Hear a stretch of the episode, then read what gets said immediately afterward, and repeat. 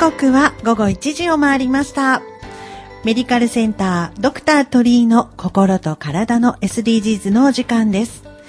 横浜市金沢区鳥居泌尿器科内科院長の鳥居慎一郎先生と世界を旅するマルチタレントのアリンコさんとお届けします。ナビゲーターは溝呂木彩子です。どうぞよろしくお願いいたします。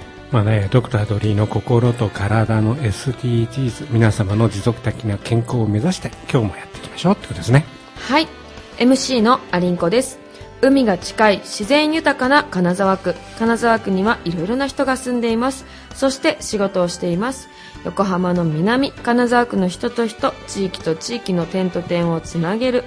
過去現在未来の信頼の架け橋を作る。ゆるい健康番組やっていきましょうということでアリンコもお手伝いしています。はい。えー、もう9月の今日は第2週ということで第二週。ね。早っ。早いですよね。少しずつもう秋。いやー暑いね。暑いですね。まだ暑いですけどね。うんうんね空がこう雲がちょっと秋めいてるななんて思ったりするんですけど、うんままあねあこのね、はい、季節の変わり目ということで今日のテーマ、ねえー体の疲れ。脳の疲れあなたの疲れはって大丈夫でしょうか？ということでしょうか？先生、まあまあねあの本当にね体だけで疲労してるっていうのは、まあよっぽどスポーツとかね、うん。仕事を酷使で体ね酷使してないとないだろうからやっぱりここ脳が疲れてるっていうのは今、うん。現代社会では問題となってるんじゃないかなと思いますけどね。そうですうん。ねねはい脳の疲れどういったことになってくるのか今日はまた1時間ですね。先生とい。ろいろと、アリンコちゃんとお話をしながら皆様にもお伝えできたらなと思います、えー皆様からのメッセージもお待ちしています、えーメールアドレス 855-ksfm.jp 周波数の 855- 金沢の K シーサイドの S fm.jp まで送ってください。お待ちしております。よろしくお願いします。はい。もうなんかもうみんなありますよね、脳の疲れ。うん今ってなんか体の疲れより脳の疲れの人の方が多い気がする。ねまあね、脳の疲れもいいろいいろあるだろうし解消方法もいろいろあるだろうからね、はい、まあ、ゆっくりお話していきましょうって感じじゃないですかね。そうですね。はい。はいそれでは。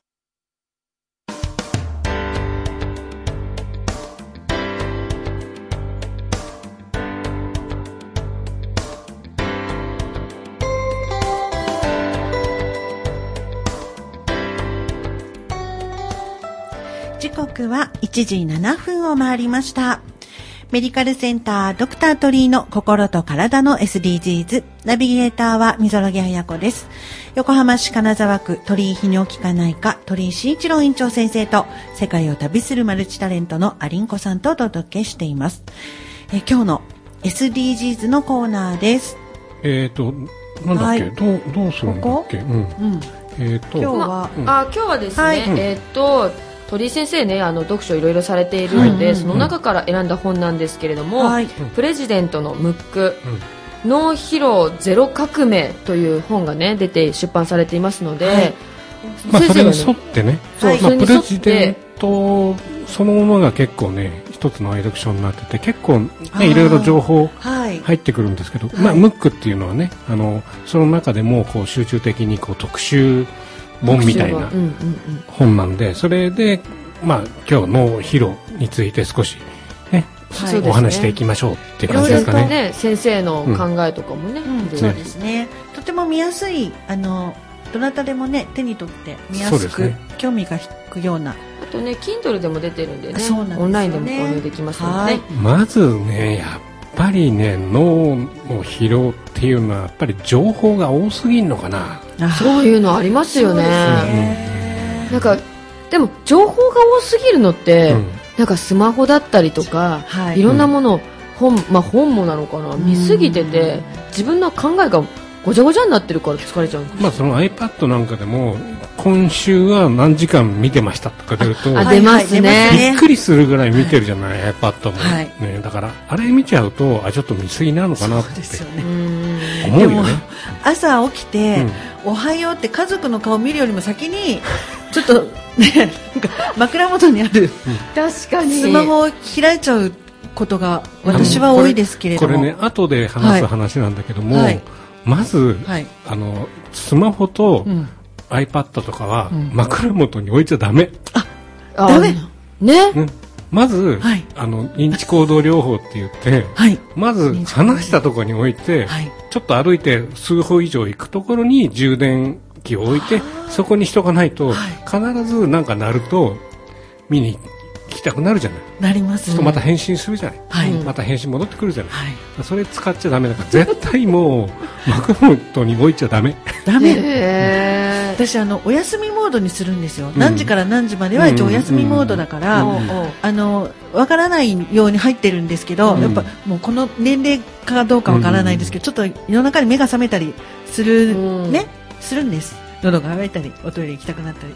そうするとやっぱ見ちゃうんですよ NG ですね。あでも見ちゃうだけならいいけどさ、返信しててそれを覚えてないとか言うと嫌だよね。やだ。それは確かに。問題です、そうそうそうそう。うんはい。なるほど、はい、だからまずそこからねますずいまず情報を、はい。あの整理しながらそうね。入れない時間作んなきゃいけないですね、まあ確かに。情報目に触れない時間、うん。そうだね。ってことを私はデジタルデトックスって言葉もありますもんね。そうでしたね。そうそうそう。あのデトックスは必要だと思いますよね。はい。うんうん。あと、まあ、やる気？やる気。見せたりとかしますよね。しますよね。やる気が、やる気がある時とない時の差とか、うん。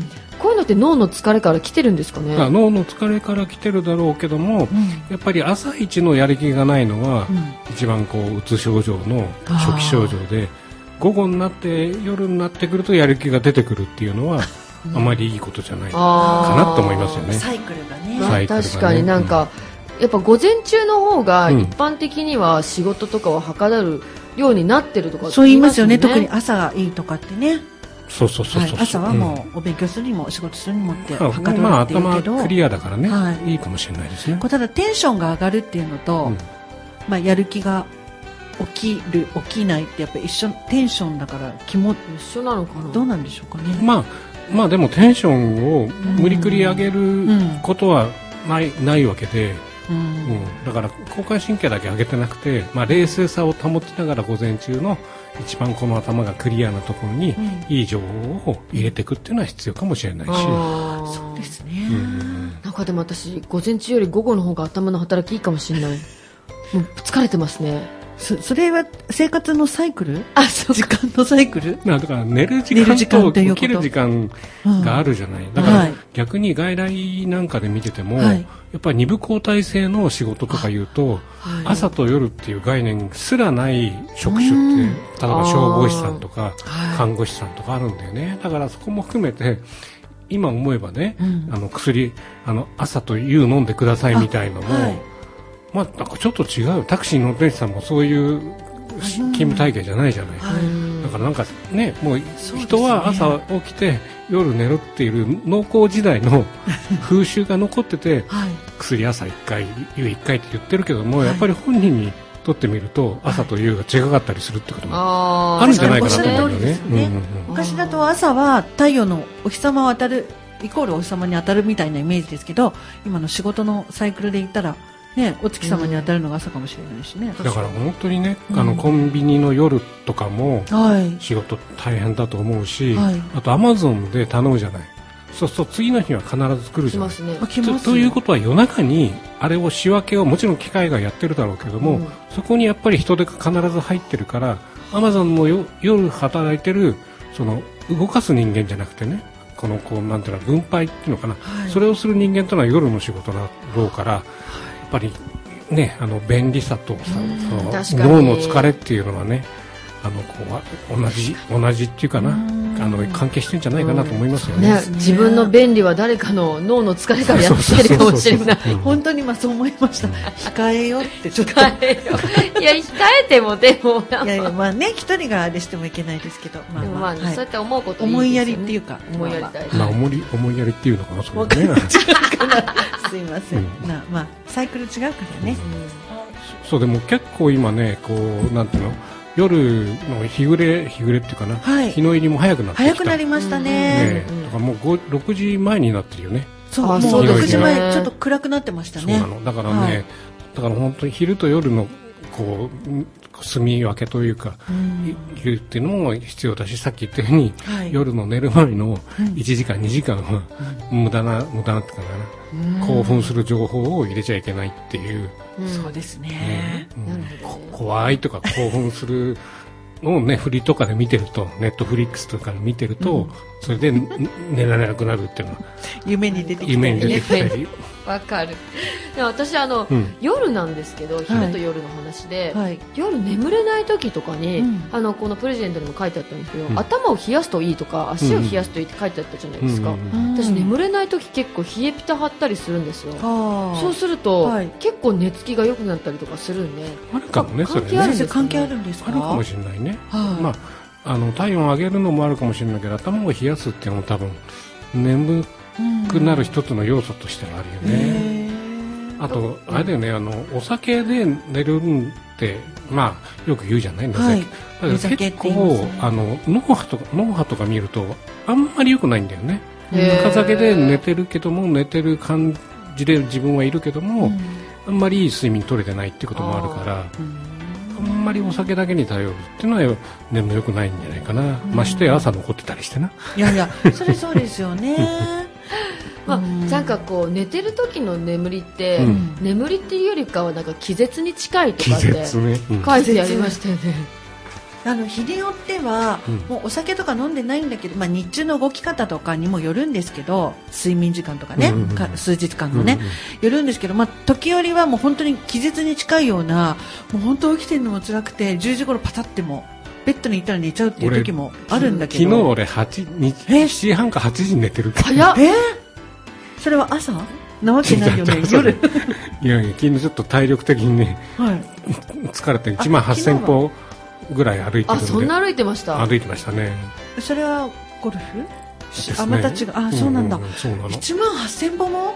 あのだから逆に、はい。あのゴルフとかやるときには必ず万歩計を持って、うんうんうん。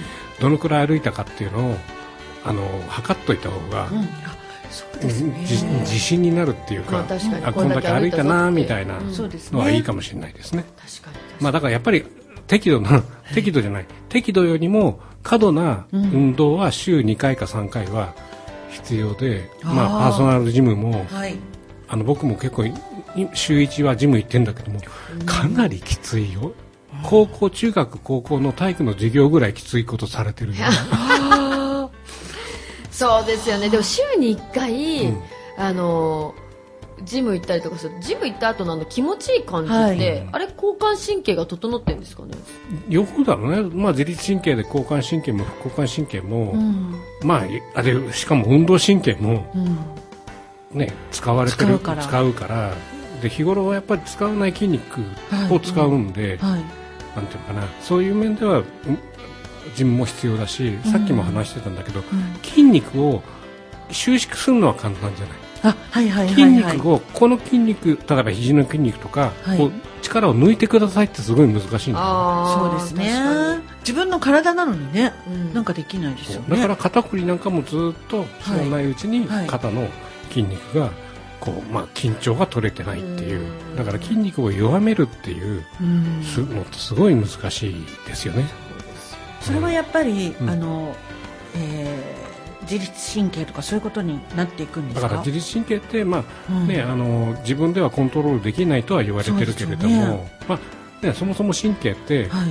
あの知覚神経と運動神経触った時に感じる神経と、はい。体を筋肉を動かす神経はい。があってその他に自律神経があるからうん。自律神経というのは自分ではそれこそ自立してるから、ん。自分では、ね、例えば心臓の動きを少し遅くしてください言っても、うん。できない。まあねでき,、うん。できなくはないんだけど、ね、できなくないんですか、うん。落ち着かせばいいのか、うんうん。まあ、あ息を止めたりとかあまあ、いろいろ方法あるんだけども、はい。だからそこでその自分を安安静っていうかな、うん。まあまあ、簡単に言えばあれだね。心臓のはたあのしうん。鼓動、あの拍動をあの心拍数を落とす練習みたいのをするといいかもねそれは、まあ、あの瞑想だったり、まあ、マインドフル瞑想もあるし禅的なものもあるか座もしれない。禅的だから,、な、うん、だからそうね。だからちょっとしこう無になるというか静かにしてこうっていうことですか、まあ自分のうん。はい。あの自分の脈拍まあね今携帯とかで見携帯っていうかいや今本当そうですよね。何でも脈拍が見れちゃう、見えるから自分のちょっと脈拍を落としてみようみたいなはい。のがあって 5, 5ぐらい落ちればまあ完璧じゃないかな。えゴム落とせるんですか？やってみてください。深呼吸とかで？うんそうそう。だからそうするえーやと、ってみたい。ちょっとその緊張ばっかりじゃなくて、うんいい意味での安静を自分で作るっていう練習ができるかもしれないですね。えまあ。先生ちょっと話がそれてしまうかもしれないです,、うん。ないんですがごめんなさい。今朝ちょっと見ていた情報で、うん。えー体の筋肉を燃やすためには、うん。ある程度心拍数が上がってる方がいいんですって。もちろんうん。ですよね、うん。でそれを上げる方法っていうのはもうとにかく例えば歩くにも早歩きをしていくとかそれ上げることは簡単にできるんですか、まあ焦るというか何でしょう？運動すれば上がっていくんですか？まあなんか焦る焦ることはないの怖い本とかね怖いみたいなそれは心拍数上がるかもしれないけども、はい、運動するときはうん。上がってる方がいいらしくって、うんうんよく燃焼するか。らそれはもちろんですよね。もちろんですよ。ね動いてる時に心臓速くならなかったら困るよね。あ確かに。あそっかそっかそっか。そうですね。まあ、だそういうでも心拍数とカロリーの消費とか、うんうんそういうのは比例するって言われてますよね。うーん。だからゴルフは意外と歩くけど心拍数は上がってないから、うん。あんまり痩せないとか言われるんですけど。まあ食べてるとね。食べてるしね、ね食べてるといけない。だけども歩いてるっていう分で、まあ、基礎代謝はちょっと上がるのかなっていですね、まあ、でも先ほど言ったこうちょっと整えて自律神経整えていく分においては、うん。ちょっとゆっくりめになれるように、うん。心拍数を下げるように、えー意識するっていうことも。っていうのがまあなんてなんていうのかな。頭,、うん。頭を冷やす、はい。頭の疲れを取る一つの方法としてははい。ちょっと自分の心拍数を見ながら下げる練習っていうのがあってもいいかもしれないですすね。ね、うん。それやれる習慣つけてもいいですね。いいですよね寝るはい寝る前でもいいしね、はい。あと朝起きる前でもいいしね。はい。そうですね、目覚目覚ましで起きるっていうの僕しないんですよ。はい。どうやって起きるんですか？先生はどうやって？自分で起きるえ？それ毎日大体一定の時間ですいやか決め次の日何時に起きるっていうのを決めてで起きてるの。え？毎日って違うどうやってすごいね。それあのね大学の4年生かなんかの時に目覚ましが鳴らなくて1個試験を追試になっちゃったのね。はいそれから俺は目覚ましは信じない。って決めて自分で起きる時間に起きることにしてえすごい先生それ何神経いやすごいね先生の。何時に起きるっていうのを決めている神経じゃないかな。えそれでバチッと起きれるんですか？起きる前だその前に起きてる。だから目覚ましかけても念のためにかけてもちゃんとその前に起きて消してる。すごい。怖っそれってちょっと緊張感を持ちながら寝てるっていうことなのかしらああまあ逆に良くないかもしれないねそういう面ではね。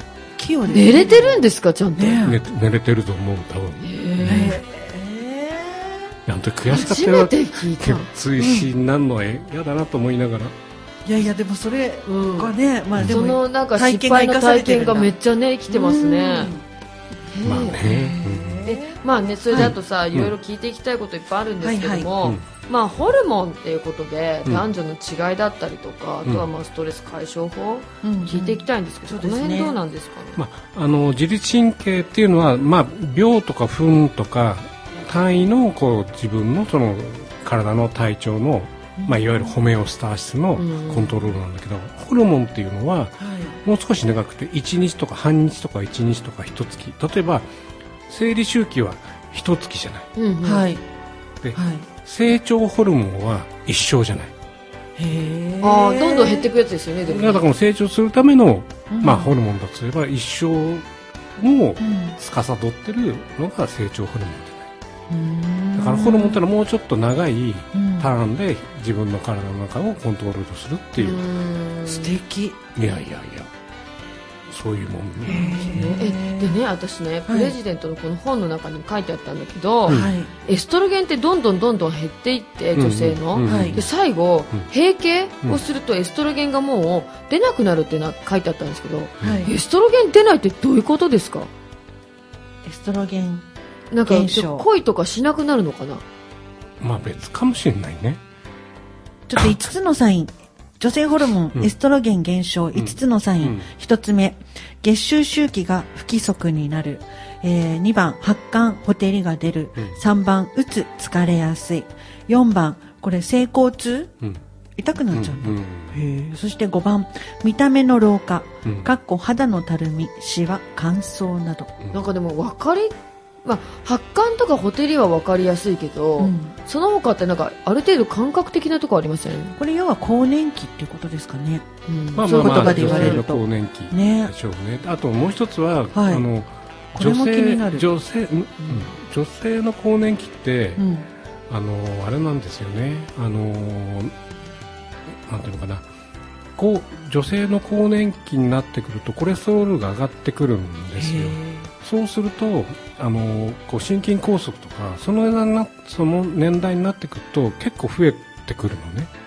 ー。だからやっぱり血が生理があってこう、はい。ちょっと貧血気味なのが少しよくよくなりすぎてとかね。いろいろ複雑なんで、まあ、女性もやっぱりねたまにはこう採血とかして貧血だだけじゃなくて運動不足で血が濃いっていうのもやっぱり良くないかなって思いますね。そうですね、うん。なんかあの私ちょっと不整脈があっうんたりするんですって、若い頃に言われてたんですけど、うん。今は大丈夫って言われますけど、うん。うん。うん。だから30代40代で言われてた時は、うん。60過ぎ頃は気をつけてねって言われる出たんですよ、うん。それってそういうことなんですかね？要は、まあ。まあもうそれぐらいでもう生理が終わってくるとっていうまあ、女性特有の微ね小血管性の心筋梗塞だっけ、そういうのもあるんではあ。の細い血管がたくさん詰まっちゃうみたいなのもあるんで、まあ、あのたまには検査しましょうっていうことじゃないかなっていうところですね。そして予防のために運動した方がいいよっていうことですね、まあさっきの、うん、負荷をかける運動もあるし、うん。まあ、軽い運動を長くやるっていうのも一つ必要かなと思いますね。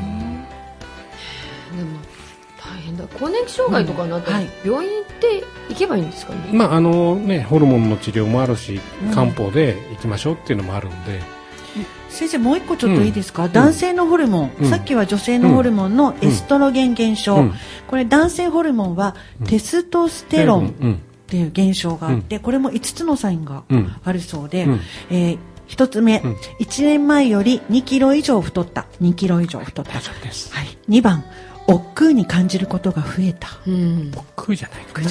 3番夜中にトイレに行くようになった。いますね。4番。俺答えてんの？そうそう、はい。先生答えてくれてる、4番笑わなくなった。これ当てはまんないんで、うんうんうんはい、5番イライラすることが増えた。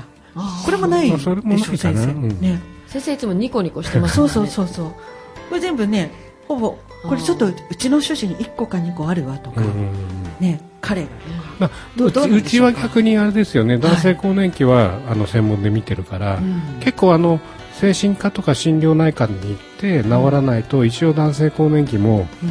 見てみたいなって人は結構いらっしゃってまえすよ、ね、予防ってできるんですか、ねそこ聞きたいですね。まあもちろん治療としてはね男性ホルモンをだから逆にあれじゃない？体重をふ増やさないとかうん。イライラしないとかうん。逆にこう薬じゃなくてこう今にならないような方法で生活習慣を考えていくっていうのは必要なんじゃないかなと思いますよね。まあ、この1番うん。太らないようにとかちょっとイライラしないようにまあちょっと家庭内でうん。なんかできそうあの 気配りでなんかできそうなできないそうな 確かに。気がしなくも家族関係とか夫婦関係でね。しなくもないかなとは。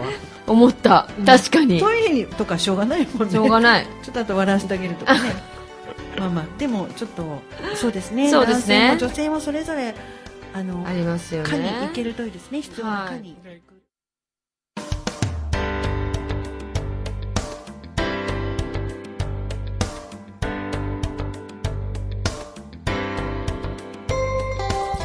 時刻は1時33分を回りました。メディカルセンタードクタートリーの心と体の SDGs お届けしています。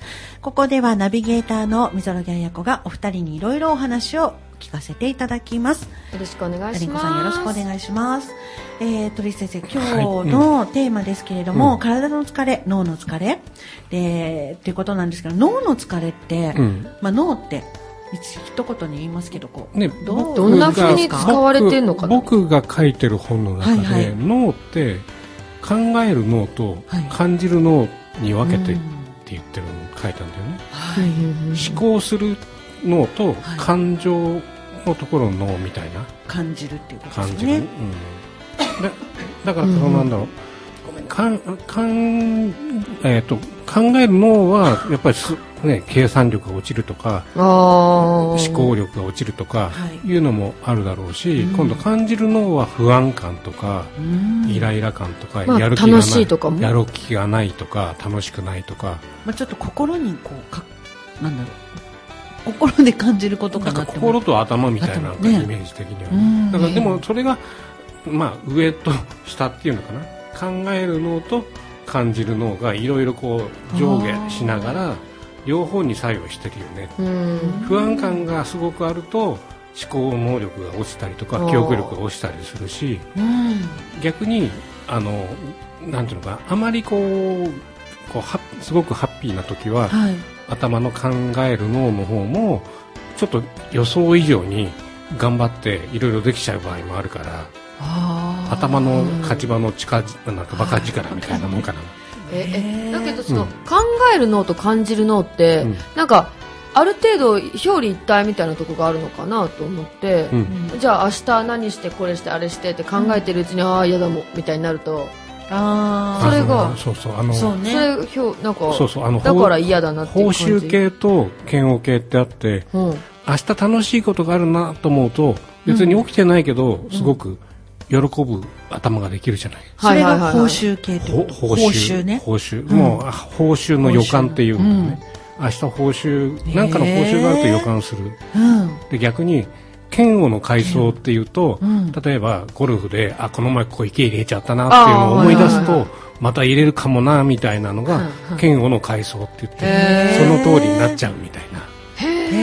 だからそのなんていうのかな。報酬の予感と嫌悪の階層？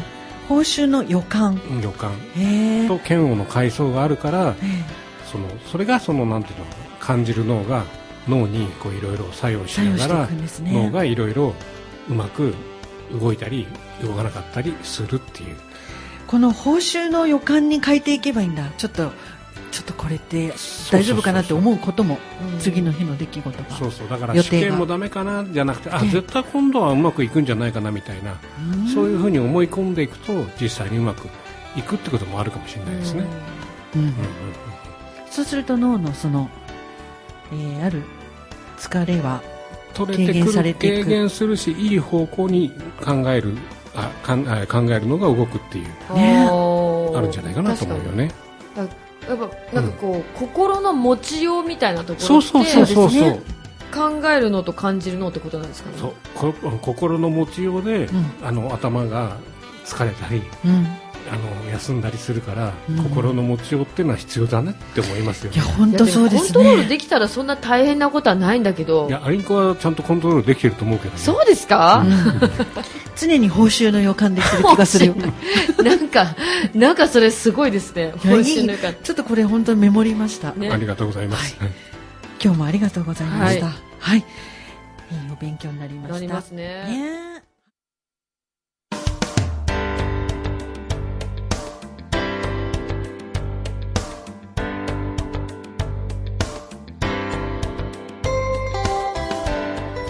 時刻は1時47分を回りました。メディカルセン、あ、失礼いた、失礼いたしました。1時41分回りましたね。まもなく42分でございます。はいはい。えー、お送りしている番組はメディカルセンタードクタートリーの心と体の SDGs です。ここからはドクタートリーの何でも医療相談室のコーナーです。鳥居先生が院長を務めていらっしゃる鳥居泌尿器科内科では個々に適した治療を共に考え皆様が健康に過ごす日々をアシストしています。まあね、泌尿器科は前立腺肥大症や男性更年期腎臓や膀胱内科はね内科一般生活習慣病も見てますと、で今日も発熱外来あ結構コロナすっごい流行ってるんですって。出てますまあ軽症なんですけども、はい。さっきあのドンの引地君がフェイスブックで、うん。なんか発熱があってもどこも見てくんねえって言ってあげてたんで、い、やうちで見るよ。はい。うちならちゃんと特効薬も出す検査もやって、特効薬も出すよって言って、はい。あのい引地さんがありがとうございます。った。て大事う大なんで結構まあ今やっぱりねあの結構あのせっかくコロナも特効薬あるんで、はい。できるんだったらまあなんていうのかなあのそういうのも必要な場合には使って治療したいなって思いますね、そうですよね。負担が少ないですよね。うん。長く今こう患うよりも。まあおっしゃる通りですね、はい。うん。うんで今なんか今回のコロナってうん今流行ってるのは、うん。1日だけ7度とか8度ぐらい上がって、翌日ぐらいから下がっちゃうっていうことをこの周りでね。そうそうなんだけどもうですか？45人に1人が嫌な咳が2週間残ったりとか、そういう人がいるからそれをこう予防するっていう意味合いがあるんじゃないかな。だからやっぱり基礎疾患高齢者だとかはい。基礎疾患がある人は特効薬出てるんで、はい。今のところ特効薬に関してはただなんで無料なんで多分あの使っ使うべき人は使った方がいいんじゃないかなと僕は思いますけなるほどね。どね、あとうんインフルエンザとかも流行ってきててインフルエンザも結構流行なんかってるんだよね。A 型に知り合いがなってましたね、うんそうですか。結構辛いみたいです今インフルエンザも結構流行ってますね。ということでね、まあ、あのリスナーの皆様もあの病気のこと健康のこと気になることがありましたら、メールアドレス 855-ksfm.jp に送ってください。周波数の855金沢の K シーサイドの SFM.jp です。ドクタートリーがお答えします。ということで本日ははい。今日はねあの私のストレス解消法「How はい to」って書いてあるんだけども、うんうん。お二人のストレス解消法聞きたいなと思いながら。あー私は知らない国に行くとかですかね。うん、もう日々じゃあ解消だよ。それ日々解消してますかね。ねえ。いやでもみぞさんもストレスなさそう私じゃん。あんまりストレス、あんまり感じないのかもしれないんですけど。いやいやいや、知れないんですけど、何でしたっけ、あの、コラーゲンマシンとかうん入るのは、うん好きになってますけどね、なんかすっきりするっていうか。あれ未病とかにもなるってしょ。若返るって聞いてるけど。若返るっていうのがストレス解消になるみたいな感じ。でなんかこうそうかもしれません。旅ちょっと先とかでピンクの光に当たって、うん。はい食べたもん食べた。なんか食べたことないもん食べて。うん。こんな味するんだこれってみたいなのが分かった瞬間に新発見ね。新発見すると、うん。すごい私はヒーリングされますね、先生は？先生は？僕に振る 僕僕どうだろう。本当に疲れた時は、うん。あのアロママッサージとか行くのが好きへで、ー。うん。やっぱほぐれます？ほぐれるね。ほぐれるけどもまあね月に何回かしか行けないけども。いや何回か行けたらいいですよ、うん。なかなかあのなんていうのかな、ん。ストレッチもそうだけども、うん。そうそうそう。ストレッチってはい。自分じゃできないじゃない、あ、うんうん。はいはい。だからストレッチとかはやっぱり他人が人にやってもらわないとうん。ダメですよね、うん。まあそれもわかる。ね。え先生あの、うん。アロマのマッサージの時は、うんうん。先生の場合は、うん。自分からこれとこれとこれ合わせてねっておっしゃるんですか？いやそそれとも逆に、はい。あのコースがあって、はい。まああの一つで、まあ、名称を言うとオリーブスパってあるんだけども、はいはい。あの中華街にあるのかな？うん。中華街にあってそこはもう時間制で、まあ、ちょっとお高いんですけども、はい。ちょっと自分の疲れた時の,、はい。その体の報酬っていうかな、うん。いうにはあの、ね、あの前,、はい。前後でシャワー浴びてはい。あのゆっくりもう寝ながらゆっくり音楽を聴きながらできるっていうのもいいかもしれないですね。聞いてるだけでなんか癒されるわ私も今思いました。ちょっとほぐれてます。ほぐれてる。背中が。あマッサージ行きたくなった。やっぱマッサージいいですねマッサージいいね。もう全身ねあの本当に気持ちよくなるからね いいんじゃないですかね。先生ニコニコしてますよ、やっぱりこのリンパに沿ったマッサージというか流すのがよろしいんでしょうか？ね。ねマッサージ。そうですね、うん、リンパにやって流すと、心も体も全部解放されて元気になるんじゃないかなと思いますよね。悪いもの出して。悪いもの出してね。だからそのさまたさ、海外話になっちゃうんだけど、うん。タイとか行くとさ、うん。マッサージめちゃめちゃ安いんですよ、へー。2時間で900円とかです。何それ？すすごいでしょ？え頭皮とかもやってくれるやってくるもののやってます。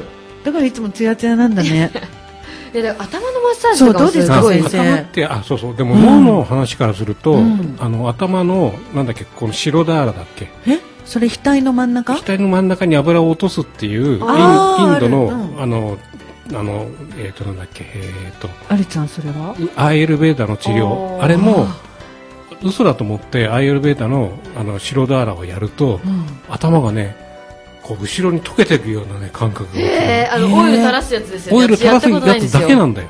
だけなんだけども頭が全部後ろに溶けてなくなってん？こっからの上のの脳がこれ今眉毛ね、眉毛の上からの脳が全部なくなったような感覚になるんで。そのオイルをこうして。あの点滴みたいでうん。ずーっと落とし続けるへえやってみたいやっい。や私ないんですよ。先生やったことある？あるある。この間バリ島行ったからやりたかったんだけど、うん。時間なくて、そうやりたくだからバリニーズマッサージしたかったのね。え。やったことあるんだ。気持ちいいんだよだから逆にあのあれですねそういうのはなかなか日本じゃできないからうん。海外に行くときはもちろん目で見る観光もあるけれどもいろいろこう他にねいろいろそうですね。勉強しながら行くっていうことも必要なのかもしれないですね。さっき先生がおっしゃった自分へのうん。報酬というか、報酬ですね。はい。素敵な言葉だった、うん。はい、はい。ありがとうございます、えーメディカルセンタードクタートリーの心と体の SDGs そろそろお別れのお時間です。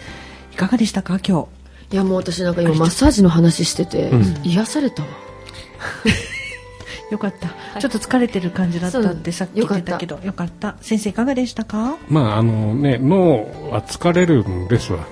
だけどこう次の日までこう残さないように。こうそれも必要じゃないかなと思うね。だから次の日朝はすっきり起きられるように、はい。こう寝る工夫とか起きる工夫みたいのをしとくと、はい。まあ、一日のサイクルがうまくこうできるんじゃないかなと思いますよね。温泉入ったりとかお風呂入るだけでもまた違ったりしますしね。そうでしょうね。やっぱりちょっとあの隙間時間作るのも必要かなって今日思いました、ね。さっきの。はい。はい。いや本当に隙間時間ないからね。はい。うん。やっていきたいですないようなねね。はい、はい。あとねお知らせ。はい。お知らせです、ありちゃんお願いします。はい。鳥居泌尿器科内科では、インフルエンザワクチン接種の予約開始しました。接種開始日は10月中旬予定ですということで、ね、よろしくお願いします。あの、インフルエンザワクチンの接種の方が予約制となっておりますので、お電話またはご LINE していただいてご予約取ってください。電話番号は784-2002です。よろしくお願いします。はい、えーメディカルセンタードクタートリーの心と体の SDGs 今後も皆様の心と体の持続的健康を考えていきたいと思いますこの番組は医療法人社団湘南太陽会鳥居泌尿器科内科の提供でお送りいたしました